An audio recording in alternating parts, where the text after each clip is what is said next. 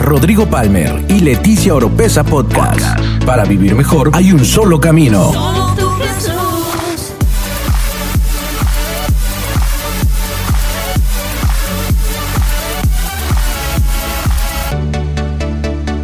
Escucha todas las semanas la clave para tener una mejor vida. Una mejor vida.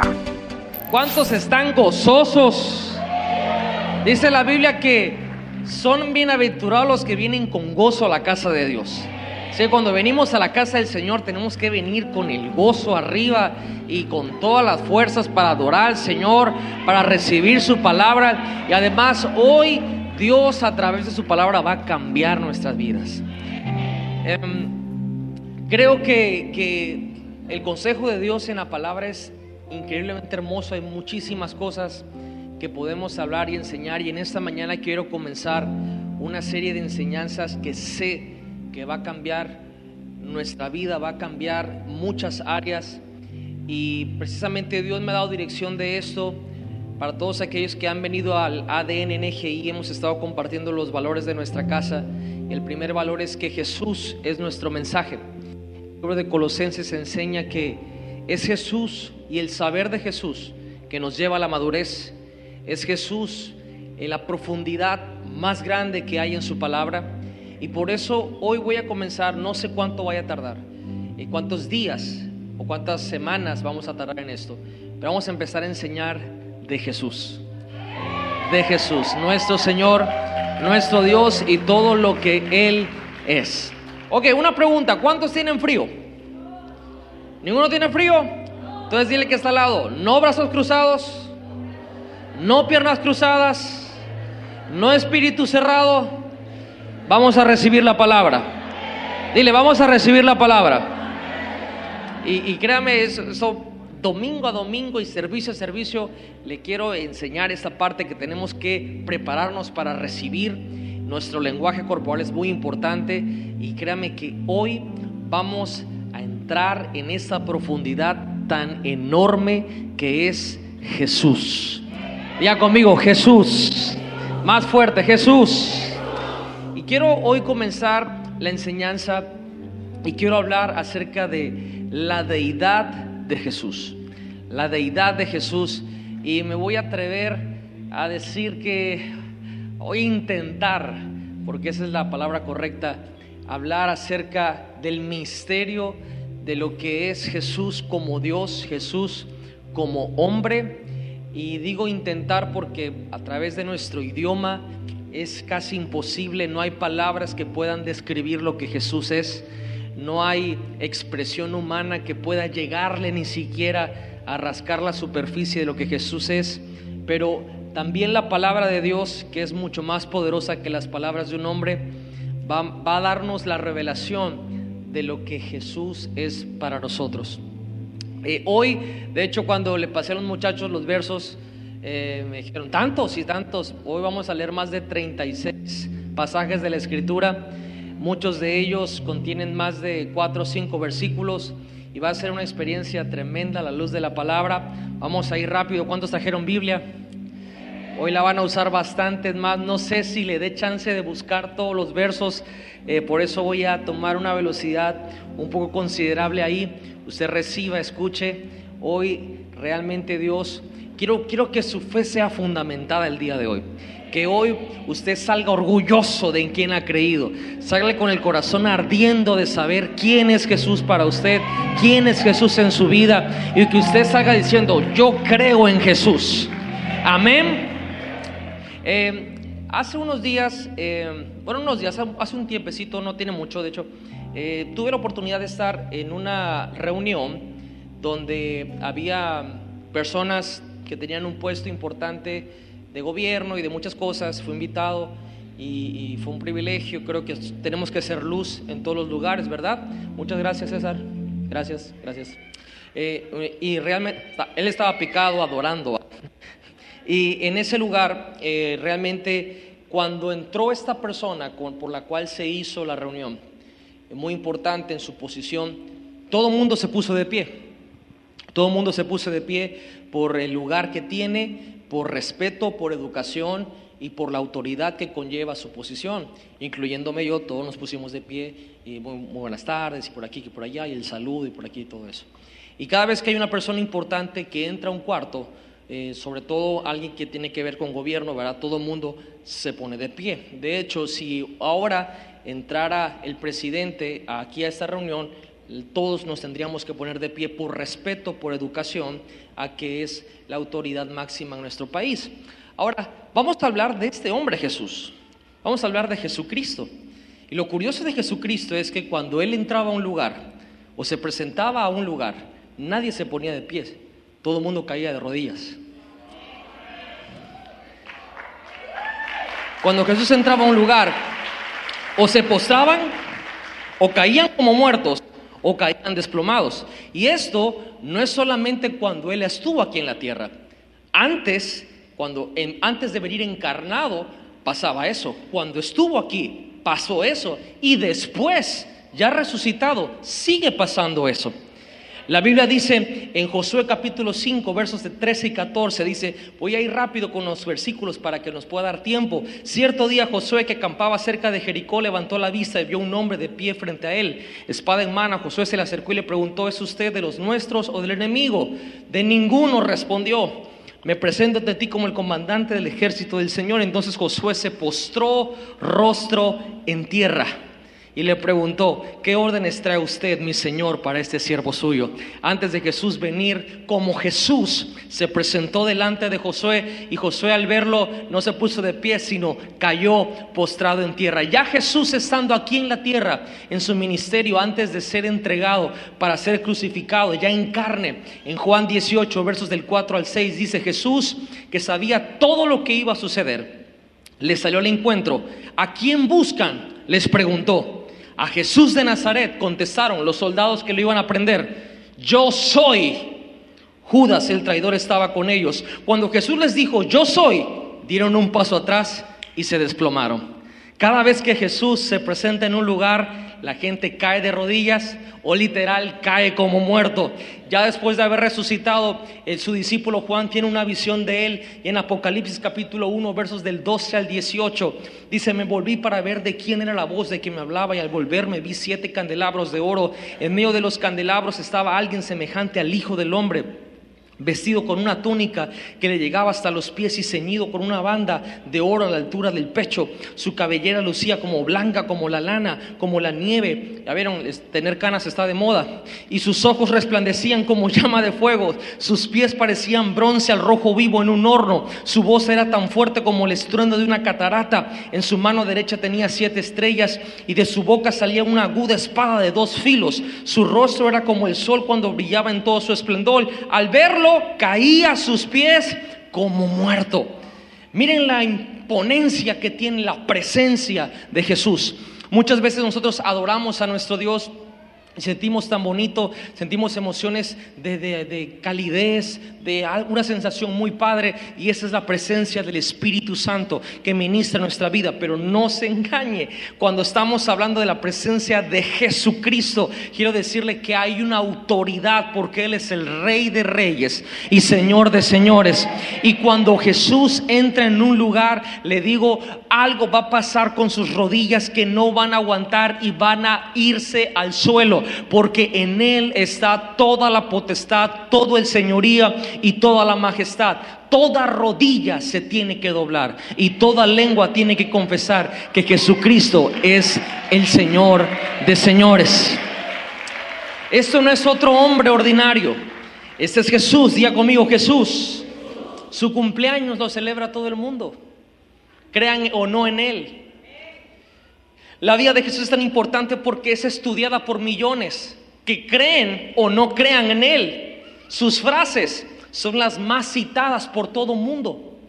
Las postean, las suben por todos lados porque fue poderoso lo que Él enseñó. Sus obras son hechas y rehechas por miles de personas. Eso somos usted y yo. Su muerte es la más recordada por la humanidad. Su vida es un misterio. Lo más importante de todo es que el tiempo mismo se dividió cuando Él vino aquí a la tierra, antes de Cristo y después de Cristo. Jesús de Nazaret, ¿quién es este hombre? Esa es la mejor pregunta que un ser humano puede formularse, puede hacerse, porque al momento que tiene el interés de saber quién es Jesús, ahí mismo Él va a comenzar a revelarse a su vida. Él mismo le hizo esta pregunta a sus seguidores en una ocasión y les dijo, ¿quién dicen los hombres que soy yo? Y ellos comenzaron a opinar y Jesús prestó oído y atención a la opinión pública. Unos dicen que eres Elías, otros dicen que eres un profeta, otros dicen que eres un maestro, otros dicen que eres esto y el otro y el otro. Y fue hasta que Pedro se levantó, y no porque a él se le ocurrió, sino que dijo, tú eres el Cristo, el Hijo del Dios viviente. Inmediatamente Jesús lo bendijo y de su boca salió una bienaventuranza. Le dijo, bienaventurado eres Simón Pedro, pero eres bienaventurado porque no se te ocurrió a ti, sino porque esto no te lo pudo haber revelado ni carne ni sangre. Una persona no te lo pudo haber dicho, sino fue mi Padre que está en los cielos, que Él conoce quién soy yo. Porque no hay lógica humana que pueda entender la revelación de quién es Jesús. Nuestro cerebro y nuestra mente es muy pequeño para poder conocer por iniciativa quién es Jesús. Y esa es la pregunta que hoy vamos a enfocarnos. ¿Quién es este hombre? Jesucristo fue, es, es, el Señor de señores. Jesús fue ese ser humano que nació de una virgen, pero no, se no nos engañemos, Cristo siempre ha existido. Cristo es el Dios eterno y por eso cuando Él resucita se le dio ese nombre que es sobre todo nombre Jesucristo. La respuesta de Pedro es importante y es poderosa porque para poder entender o para poder saber quién es Jesús, tiene que venir esa revelación de parte de Dios. Tiene que venir a partir de su palabra. Es por eso que hoy le voy a leer tantos versículos porque es por su palabra que vamos a recibir la revelación de quién es Él. Vamos a conocer expresiones de personas que caminaron con Él, comieron con Él, durmieron cerca de Él, convivieron con Él, para poder ver quién es este hombre, quién es este Dios. El cristianismo hoy en día es sinónimo de Cristo. Y Cristo es sinónimo del cristianismo. Pero quiero decirle que cuando comenzó este movimiento de la iglesia de Jesucristo, no nos llamaban cristianos, ni ellos mismos se llamaban cristianos. De hecho, la Biblia dice cómo nos llamábamos.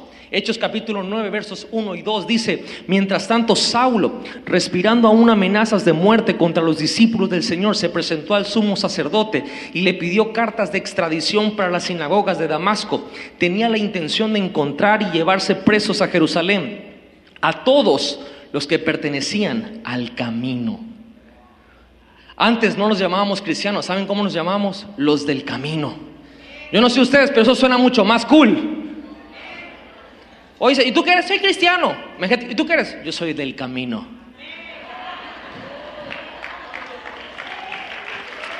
Oye, ah, ah, ah.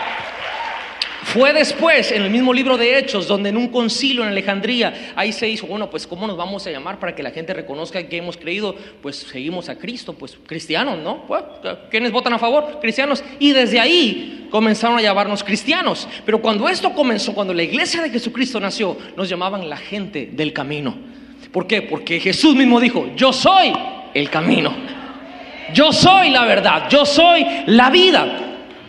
Hay muchísimas religiones en el mundo, millones de religiones, hay un almanaque de religiones establecidas. Sin embargo, hay algunas que son muy fuertes, muy poderosas, muy conocidas, muy numerosas. Sin embargo, todas las religiones del mundo, si sus líderes fallan, si sus líderes están ausentes, esas religiones podrían seguir con sus enseñanzas y con sus doctrinas.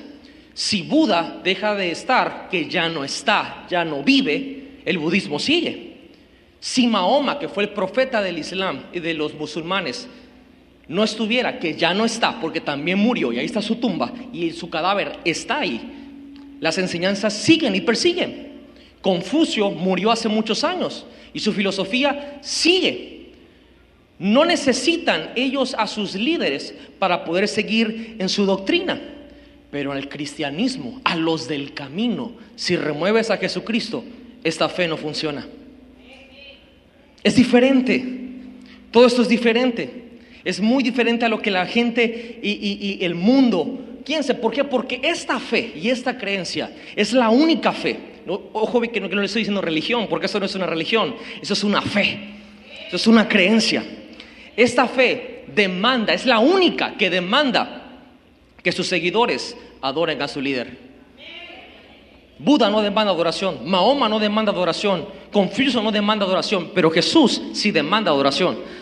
Esta es la única creencia donde sus seguidores ponen su vida por su líder en gratitud al servicio. Ah, pero esta es la única creencia donde su líder derramó su propia sangre por amor a sus seguidores. No solamente habló bonito, sino que él dio su vida por ellos. Por eso nos separa del resto. Y es la única creencia donde su líder sigue vivo. Es la única creencia donde la tumba está vacía. Donde no hay huesos que alguien esté protegiendo. Donde si usted va a Jerusalén, la puerta de la tumba está abierta, está vacía. Porque Jesucristo sigue vivo hasta el día de hoy. Cuando Pedro dijo esta respuesta, tú eres el Cristo, el Hijo del Dios viviente, Jesús dijo, bienaventurado es Simón Pedro, no te lo reveló ni carne ni sangre. Y quiero decirte algo sobre esta revelación, sobre esta roca, voy a edificar mi iglesia. Y quiero decirle en ese momento Jesús está hablando de usted y de mí, porque nosotros somos la iglesia de Jesucristo. Jesús no dijo, yo no quiero que edifiquen la iglesia cerca de mí. No, no, no. Yo no quiero que edifiquen la iglesia relacionada a mi nombre. No, no, no. Yo no quiero que edifiquen mi iglesia que tenga que ver conmigo. No. Quiero que la iglesia se edifique arriba de la revelación de quién yo soy. Y es así como nace la iglesia de Jesucristo. Uno de sus discípulos, Felipe, le dijo, Jesús, muéstranos al Padre.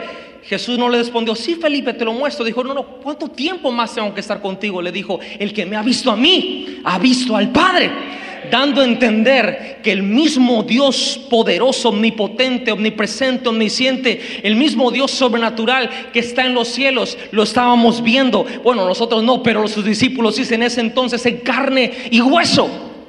Y eso era algo que escandalizaba a todo mundo. ¿Quién es este hombre Jesús? es el autor y el consumador de nuestra fe. Jesús es la razón por la cual hoy existe algo que se llama cristianismo. Jesús es el que dio a luz su propia iglesia. Su vida y su carácter están en Él. Sus sueños, sus esperanzas, sus convicciones reposan en Él.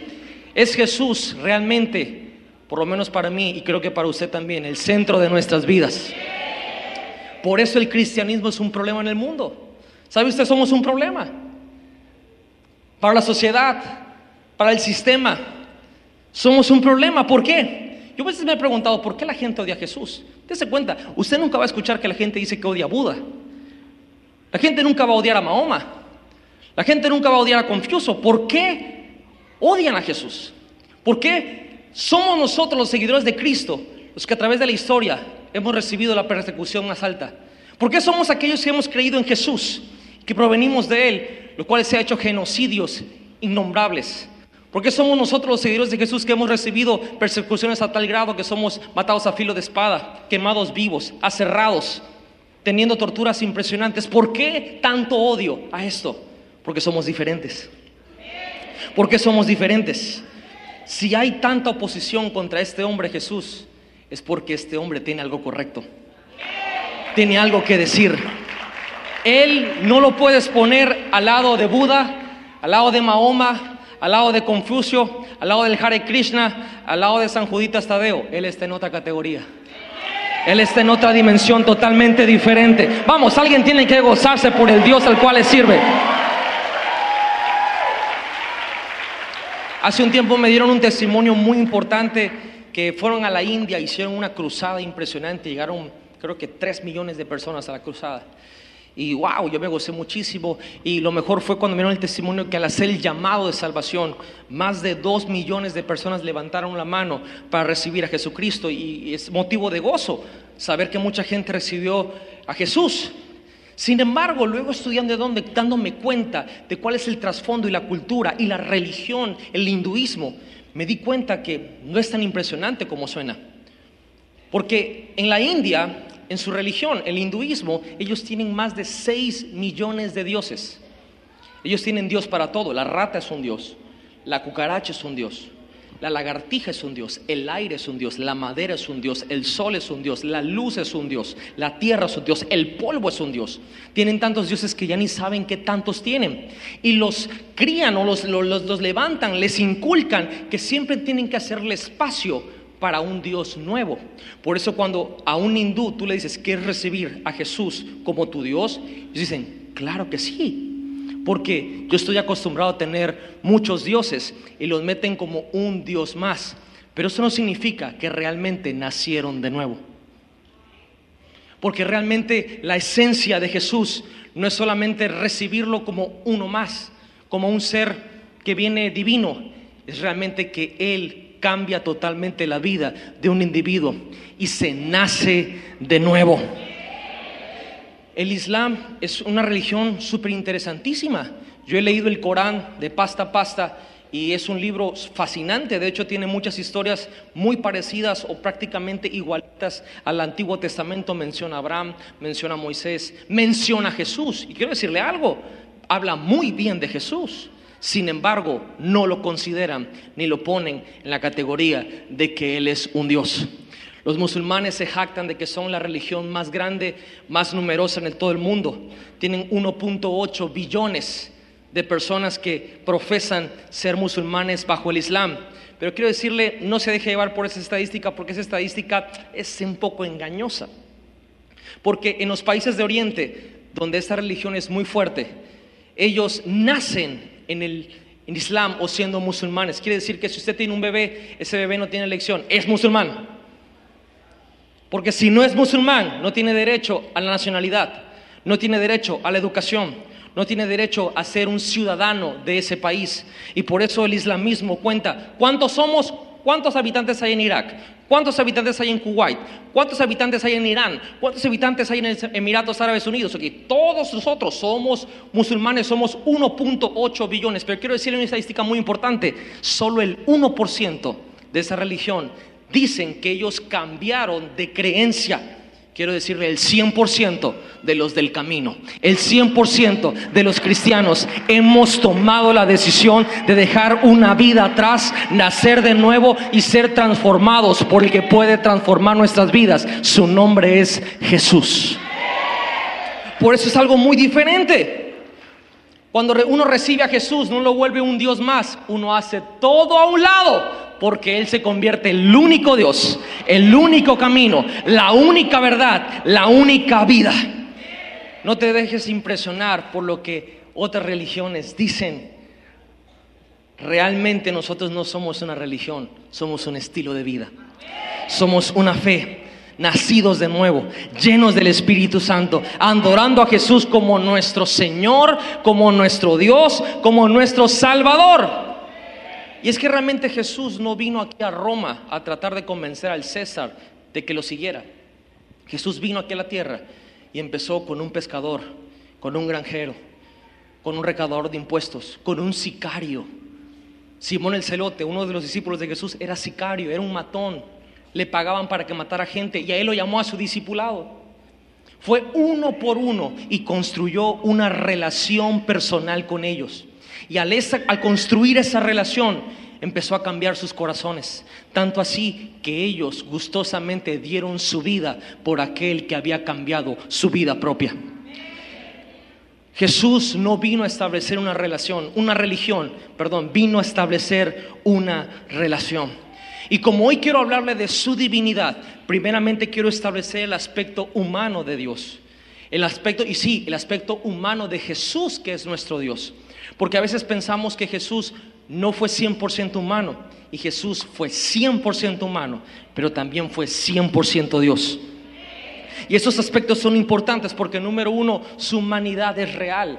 No solamente por un montón de gente que lo amamos, sino la historia misma. Aún los ateos tienen que reconocer que hubo un hombre que caminó en esta tierra hace más de dos mil años y su nombre era Jesús de Nazaret. Su humanidad es real. Él nació de una mujer, de una virgen llamada María.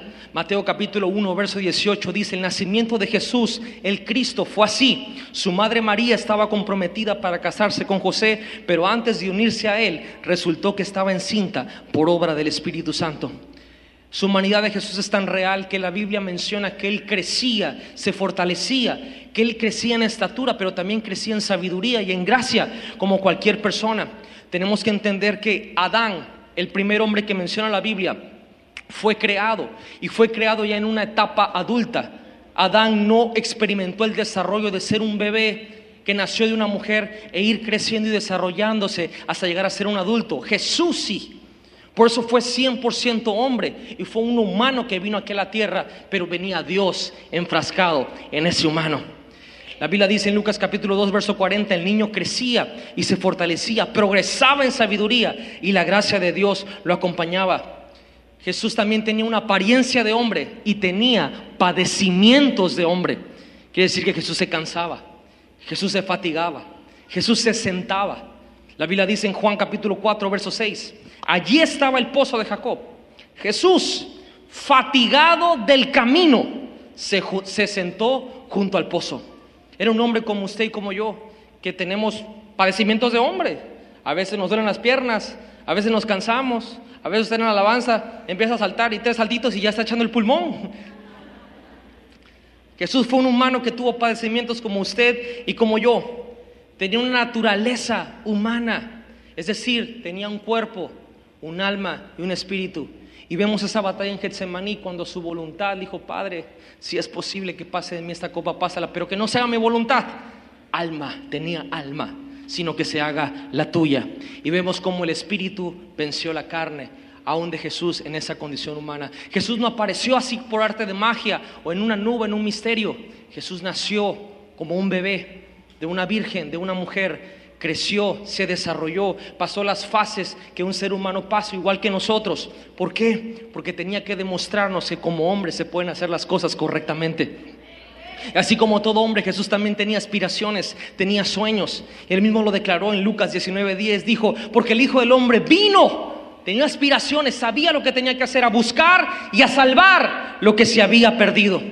Nuestro Señor Jesucristo era 100% humano, era 100% hombre, pero aquí viene el misterio, también era 100% Dios.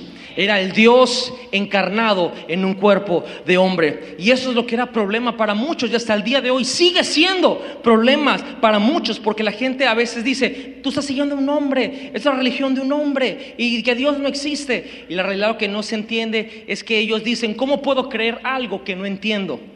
Pero si nosotros somos realmente auténticos y reales con nosotros mismos, hay muchas cosas que no entendemos, pero las creemos y las practicamos. Nadie realmente entiende cómo es posible que dos seres, humanos, un hombre y una mujer, tienen intimidad sexual y aquí adentro, sin que nadie lo vea, se hace una gestación entre un esperma y un óvulo y, se va creciendo prácticamente de la nada, se va haciendo un, un, óvulo, se hace un embrión, y el embrión va creciendo y se vuelve un fetito, y se vuelve un bebé, y se desarrolla, y ¡pum! nace. Nadie lo entiende, pero todo el mundo lo practica. Nadie puede entender cómo una vaca café come pasto verde, pero da leche blanca. Nadie lo entiende, pero todos beben leche.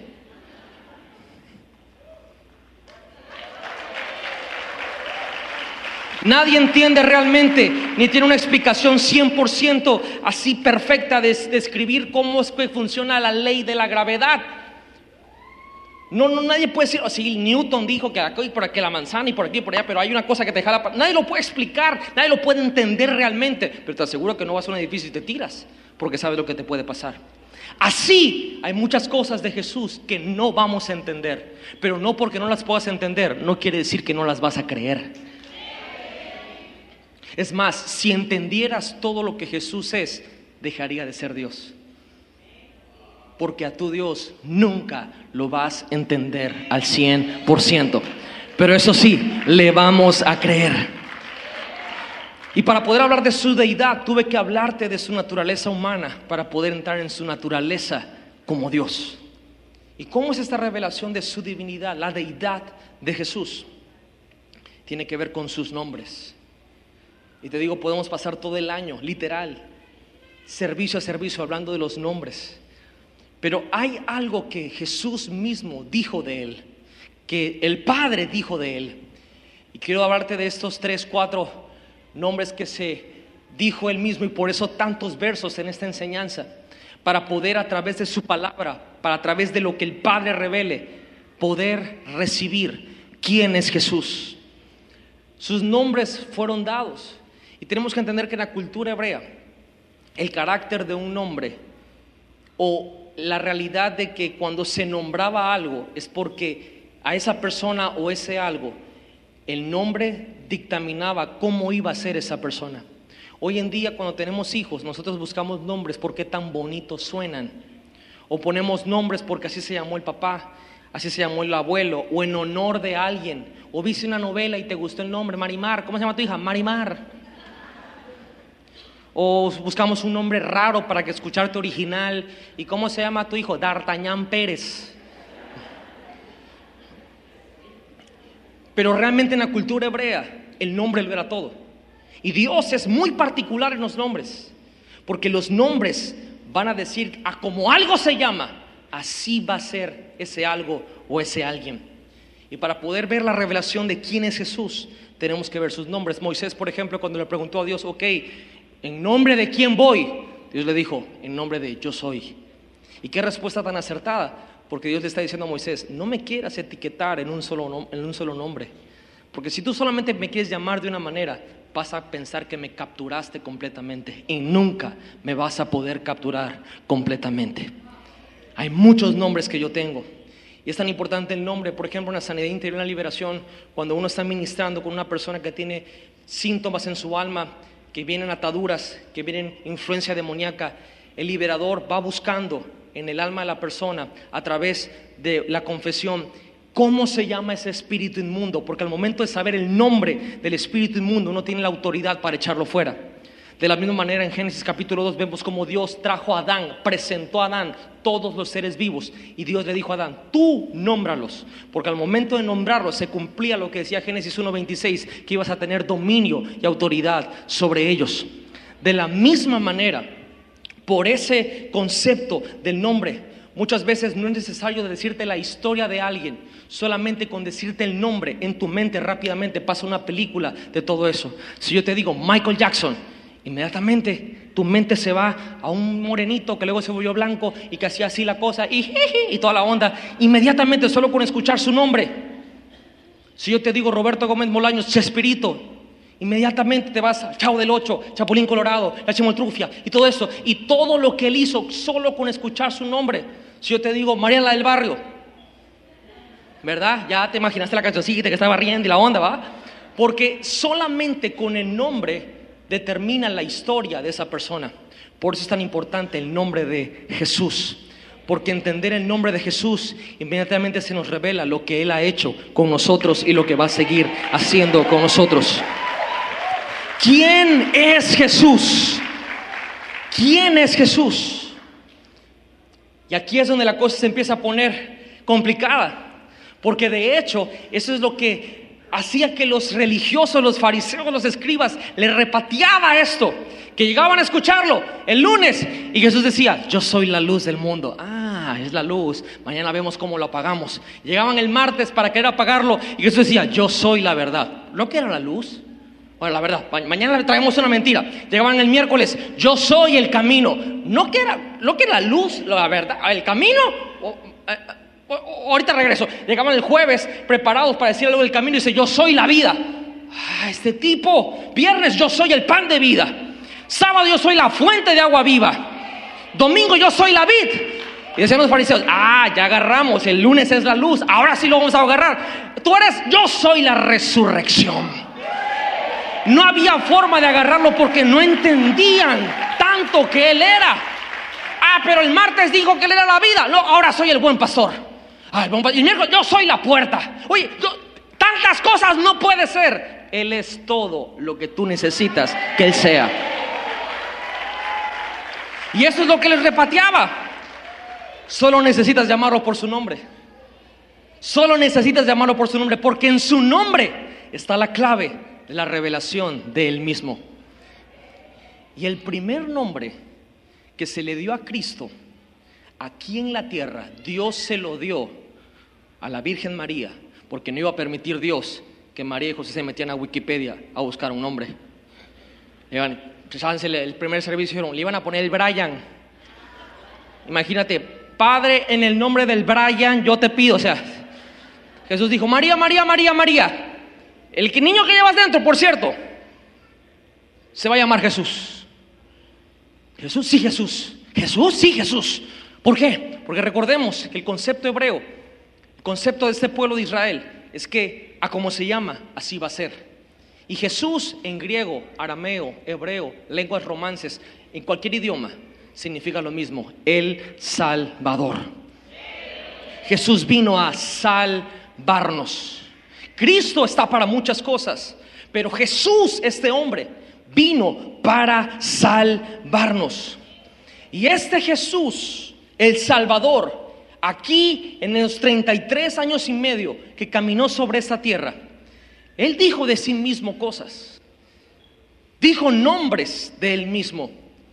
Yo quiero hablarte de los que me dé tiempo para hablar. Mínimo, tres mínimo te voy a decir, que son el fundamento para todos los demás que vamos a estar tocando en esta serie. lo primero que Jesús dijo es, yo soy Dios. Y eso puede sonar muy sencillo, pero el entender, hay muchos cristianos que no saben por qué Jesús es Dios. Hay mucha gente que es salva, pero no saben por qué Jesús es Dios. Juan capítulo 1, versos 1 y luego el 14 dice, en el principio ya existía el verbo y el verbo estaba con Dios y el verbo era Dios. El verbo se hizo hombre. El verso 14, habitó entre nosotros y hemos contemplado su gloria, la gloria que corresponde al Hijo unigénito del Padre. Momento, unigénito significa único. Entonces, si Jesús es el único, ¿qué somos nosotros? Ya lo metí en problemas, ¿verdad? ¿Cuántos creen que son hijos de Dios?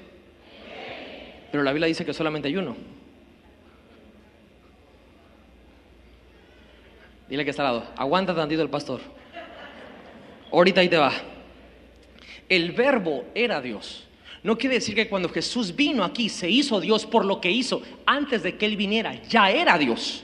Simplemente que ese Dios agarró forma de hombre, carne, hueso y sangre.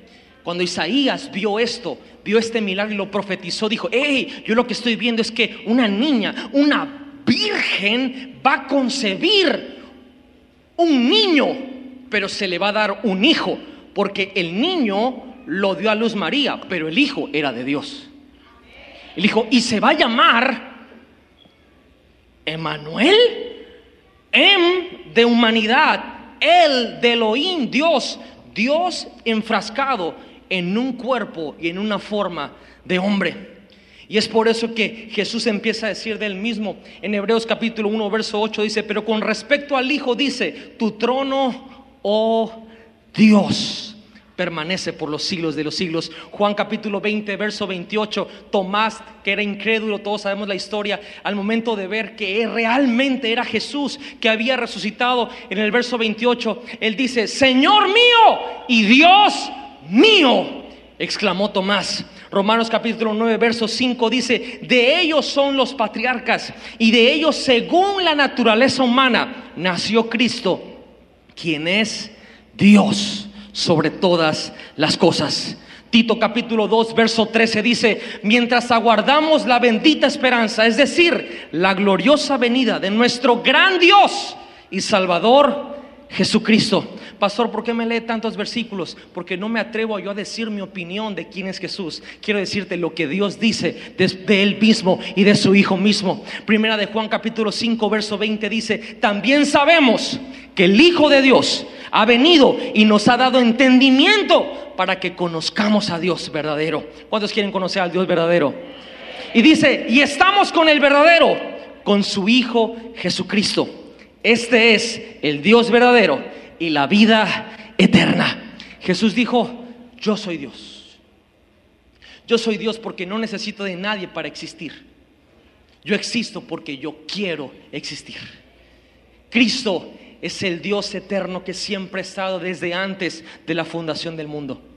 Vino en forma de hombre y se le dio el nombre de Jesús porque era el carácter con el cual vino para salvar y buscar todo lo que se había perdido.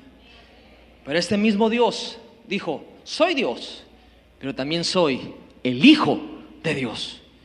Y eso se vuelve complejo. A ver, Dios y soy, o sea, Dios mismo, sea hijo, ¿quién fue primero, el huevo o la gallina? ¿Cómo es posible que soy Dios, pero también soy mi hijo? O sea, se vuelve complicado. Jesús dijo, sí, yo soy Dios, pero quiero decirles, también soy el Hijo de Dios. Nació de humanos Jesús. Vemos un parentesco. Nació de una virgen. Tenía como descendencia la raíz de David en su línea genealógica. Sin embargo, Jesús fue el único que ha sido engendrado por Dios. Dice la Biblia en Juan que él salió del seno del Padre. Quiero decirle algo con nosotros, aquí voy a responder lo que hace ratito le dije. Jesús es el unigénito, pero también dice que es el primogénito. ¿Cómo que es el único y es el primero? Jesús es el único hijo de Dios que él ha engendrado. Nosotros fuimos creados a su imagen y semejanza. De Dios. Nos parecemos a Él, pero no somos Él. Jesús no se parece a Dios. Jesús es Dios. Lo voy a repetir una vez más. Jesús no se parece a Dios. Jesús es Dios. Y por eso la Biblia dice en Juan capítulo 1, verso 12, a todos los que creyeron en Él, a todos los que le recibieron, se les dio dada la potestad, la autoridad, el derecho legal de ser hechos hijos de Dios. Quiere decir que cuando creemos en Jesús, aunque somos criaturas, ahora somos llamados hijos. Por eso Jesús fue el primero, pero realmente es el único. ¿Me está siguiendo? ¿Me está siguiendo? La deidad de Jesucristo, en la Biblia nunca va a encontrar que la Biblia se refiere a Jesús como un hijo de Dios, se refiere como el hijos, el hijo de Dios. Mateo capítulo 8, versos 28 y 29 dice, cuando Jesús llegó al otro lado, a la región de los Gadarenos, dos endemoniados le salieron al encuentro entre los sepulcros. Eran tan violentos que nadie se atrevía a pasar por aquel camino. De pronto le gritaron, ¿por qué te entrometes? Hijo de Dios, ¿has venido aquí a atormentarnos antes del tiempo señalado?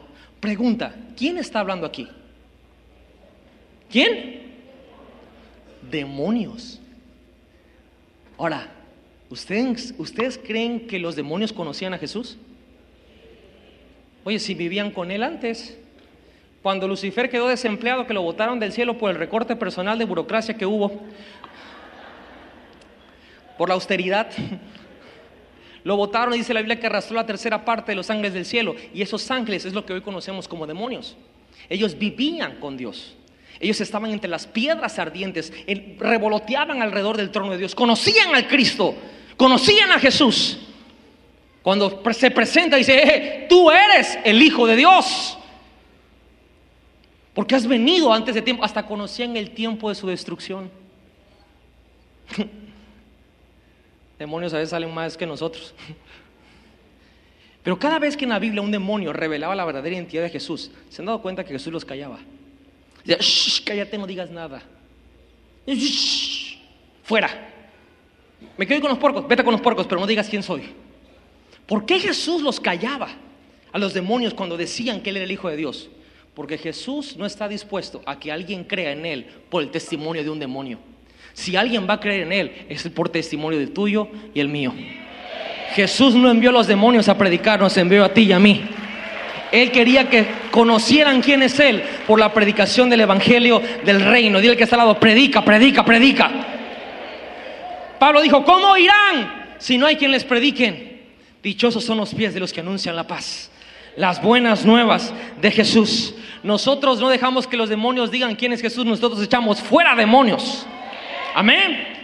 Mateo capítulo 14, verso 33 dice, y los que estaban en la barca lo adoraron diciendo, verdaderamente tú eres el Hijo de Dios. Mateo 16, 16 dice, tú eres el Cristo, el Hijo del Dios viviente. Marcos capítulo 1, verso 1 dice, comienzo del Evangelio de Jesucristo, coma, el Hijo de Dios. Marcos 14, versos 61 y 62 dice, pero Jesús se quedó callado y no contestó nada. Le preguntaron, ¿eres el Cristo, el Hijo del bendito? El sumo sacerdote le hace esta pregunta. Verso 62, Jesús responde dice, sí, yo soy. Y agarró vuelo. Y le dijo, y ustedes verán al Hijo del Hombre sentado a la derecha del Todopoderoso, viniendo en las nubes del cielo. Y quiero decirte, por esto lo mataron. Este fue el crimen, según ellos. Esto fue lo que hizo que se desgarraran las vestiduras. Esto fue lo que hizo que dijeran, ¡guau! No puede ser que este día que es el Hijo de Dios. Sí, yo soy el Hijo de Dios. Lucas 1.35 dijo, el Espíritu Santo vendrá sobre ti y el poder del Altísimo te cubrirá con su sombra. Así que el santo niño que van a hacer lo llamarán Hijo de Dios. Los cargos para matar a Jesús fue que él dijo que era Dios y que él era el Hijo de Dios. Juan 5:25 dice, ciertamente les aseguro que ya viene la hora y ha llegado ya en que los muertos oirán la voz del Hijo de Dios y los que la oigan vivirán. Te pregunto, ¿estás oyendo su voz? Porque si estás oyendo su voz, te aseguro, vas a vivir. Vas a vivir. Muchas veces la mejor forma de saber quién es alguien es ver lo que dice su enemigo de él. En Lucas capítulo 4 vemos a Jesús yendo al desierto, impulsado por el Espíritu Santo para ser tentado por el diablo. Y el diablo en sus tentaciones, tres que menciona la Biblia, en las tres ocasiones les dijo, si eres el Hijo de Dios. ¿Se te acuerdan? ¿Lo han leído? Date cuenta que Jesús nunca estuvo en desacuerdo con esa declaración del diablo. Lo que, no, lo que hizo fue no seguirle el juego, porque lo que el diablo quería era quebrantar su humanidad para que él dudara de su identidad. ¿Por qué? Porque Jesús, así como nosotros, él tuvo que estar consciente de quién era. Hay un, hay un experimento que vi que, que- me impactó mucho. Cuando un bebé, un bebé, tú lo pones enfrente de un espejo, así que eh, empieza ya a, como que a abrir sus ojitos y la onda. Ve el reflejo del espejo, pero él no sabe que es él. Papalotea, ya se, cara chistoso y toda la onda, pero no sabe que es él. Pasan los meses y lo sigue viendo y hasta se ve al espejo y si el espejo está grande, le pega al espejo, pero él no está consciente de que lo que está viendo en el espejo es el mismo. Llega un punto en la madurez del bebé donde le cae el clic y se vuelve consciente de sí mismo. Jesucristo tuvo que estar consciente de él mismo, de que él era el Hijo de Dios. Y por eso la Biblia da este dato tan curioso el libro de Lucas capítulo 2, porque habla acerca de que Jesús a los 12 años, en una de las fiestas, se le pierde a los papás, o los papás lo perdieron, no sabemos qué pasó. Pero el chiste es que María y José lo estaban buscando desesperados por tres días. Llegaron al templo, lo encuentran sentado con los escribas, con los doctores de la ley, y le dicen, Jesús, ¿por qué nos has hecho esto? Te hemos buscado por todos lados. Jesús se voltea, les dijo, a los 12 años, ¿por qué me buscan? En otras palabras está diciendo, mujer, si tú piensas que porque tú me pariste eres mi dueña, estás equivocada. Le dijo, en los negocios de mi padre tengo que estar, no en los de tu esposo.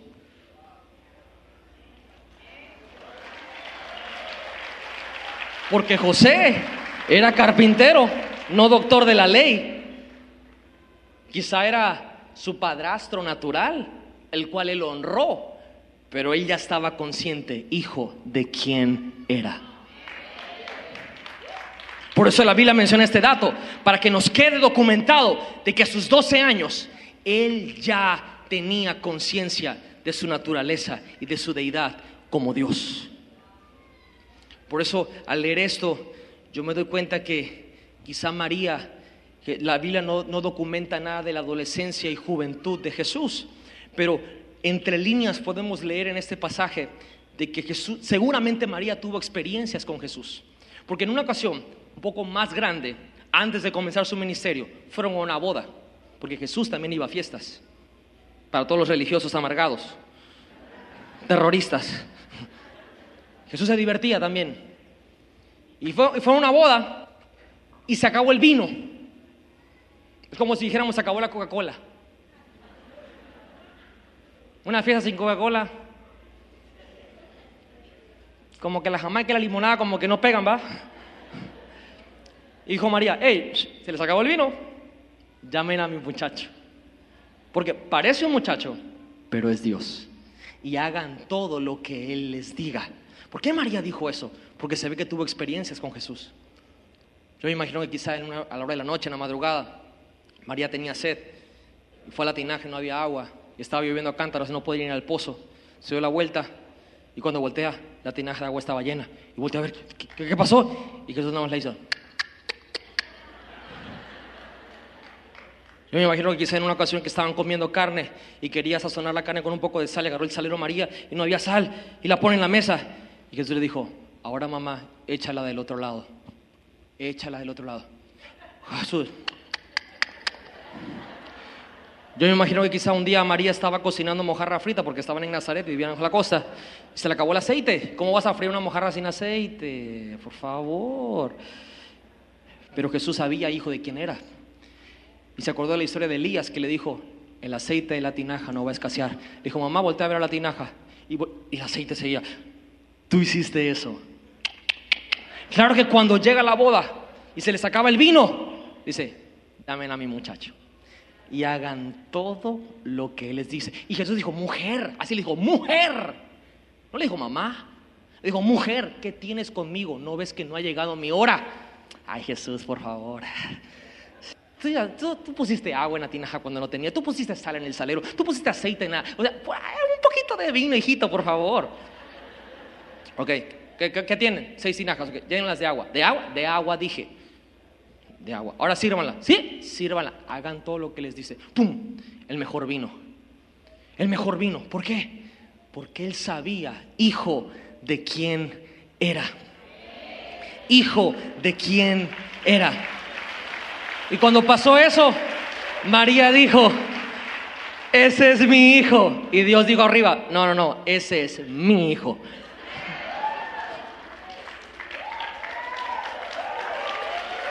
Ese es nuestro Dios. Él es Dios. Él es el Hijo de Dios también. Misterio. Es un misterio. Nuestra mente humana no da para eso. Dios y el Hijo de Él mismo. eh, Así es. Él es Dios. Él es el Hijo de Dios. Porque Jesús no se parece a Dios. Jesús es Dios. Nosotros somos hijos de Dios, sí, pero Jesús es el unigénito. Jesús es el primogénito. Y por Él es que hoy nosotros podemos ser llamados, ser hechos hijos de Dios. Jesús es Dios, es hijo de Dios. Y Él mismo también dijo, yo soy el Señor. Y eso puede sonar algo común, decir, ah, sí, Jesús es el Señor. ¿Realmente lo es para ti? Porque Él se autodenominó el Señor. Y Señor significa un dueño soberano. La Biblia enseña que todo se hizo por Él y todo se hizo para Él. Realmente cuando vemos el llamado de salvación que hacemos, hace unos minutos hicieron uno, lo vemos de una manera muy emocional y sentimental, lo cual es muy bonito y nunca debemos de perder eso. Emociones en nuestro interior llegan cuando sentimos el perdón de nuestros pecados, cuando tomamos la decisión de seguir a Jesús.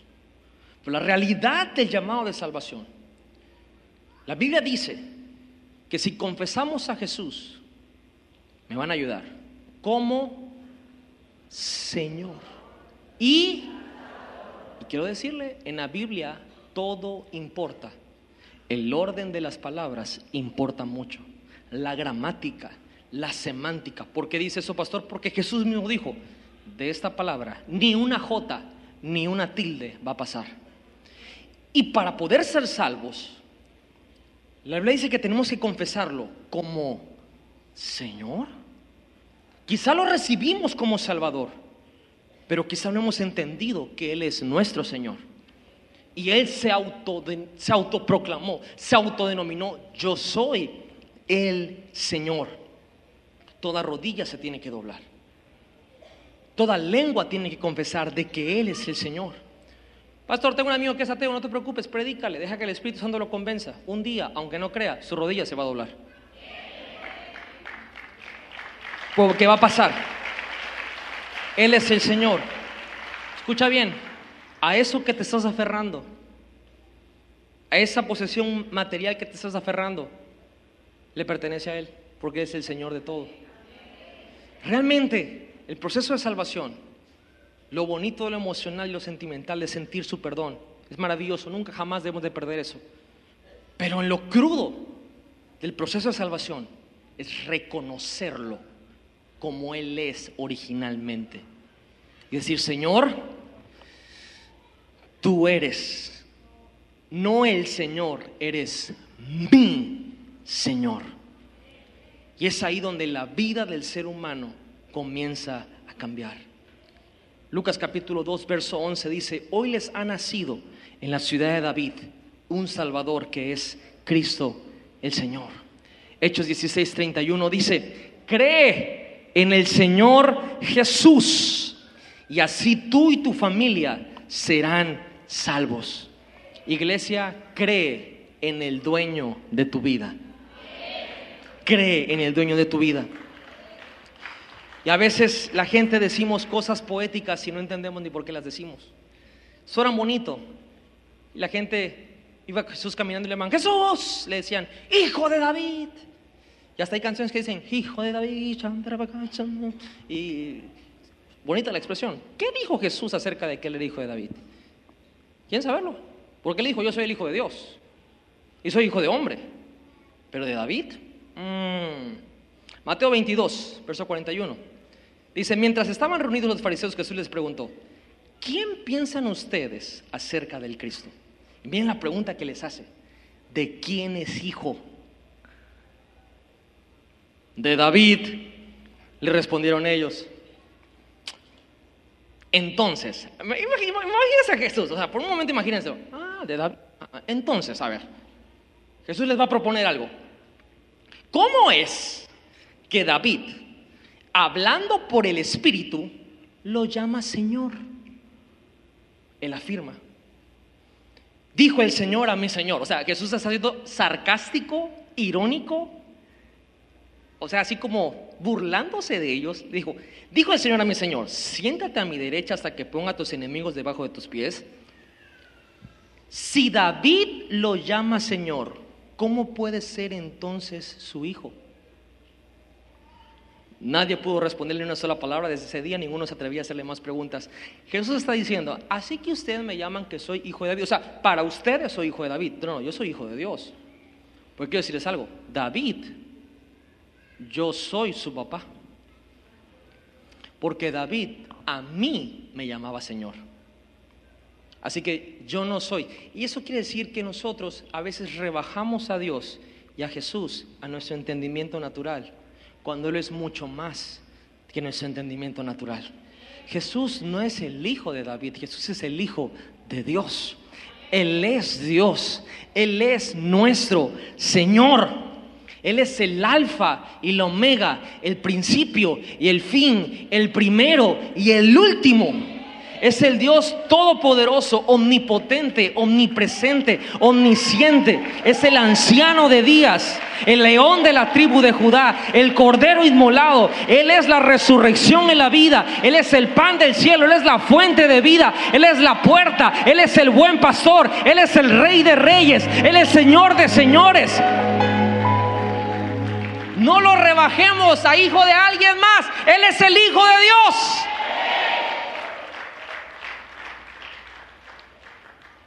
Y al entender y comprender la revelación de quién es Él, inmediatamente todo apunta a que al saber quién es, es imperativo adorarle. Es una orden adorarle al saber que Él es Dios, que no es un hombre más, que no es el hijo de David, él es Dios y es el Hijo de Dios también. No solamente sino es Señor. Y Alfa y Omega. Principio, fin, autor y consumador de nuestra fe. Él es el que fue, Él es el que es y Él es el quien será. Lo hemos comprobado. Cada vez que un ángel se aparecía en la Biblia, todo el mundo se hincaba a adorarlo y los ángeles decían, no, no, no, a mí no me adores, adóralo a él. Pero cada vez que alguien adoraba a Jesús, Jesús no lo paraba, porque él sabía que era Dios.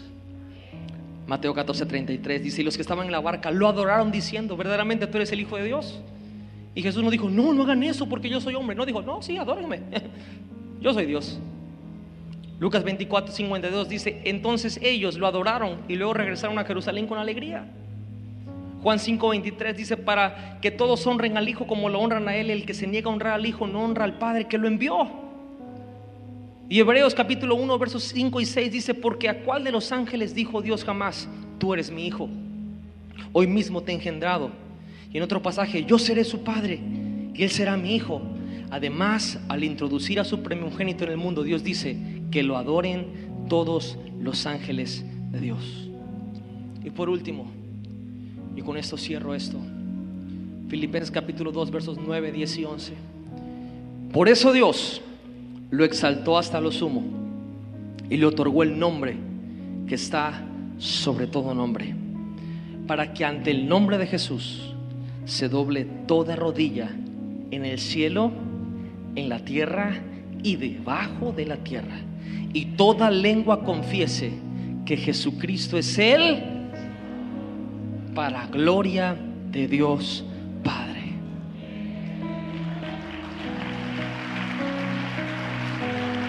Al entender, al recibir quién es Jesús, conocer su deidad, conocer su naturaleza como hombre, es imperativo que nuestro espíritu, nuestra alma lo van a adorar. ¿Y por qué la adoración? Porque la adoración es el acto más puro que existe de rendición total. Cuando la Biblia habla de adoración, utiliza una palabra que se llama proscuneo. Y proscuneo, la imagen que dice en las concordancias, los diccionarios, las raíces etimológicas. Lo compara a un perrito. Un perrito que llega con su amo, con su dueño, con su señor. Y se pone patas para arriba, mostrando la panza y lamiéndole la mano. Adoración es relación. Adoración es conocer a alguien Jesús, al ser Dios, el Hijo de Dios, a ser el Señor, Él es digno de ser adorado. Y es en la adoración donde lo conocemos mal, más, perdón. Y no lo adoramos por lo que Él hace, lo adoramos por lo que Él es.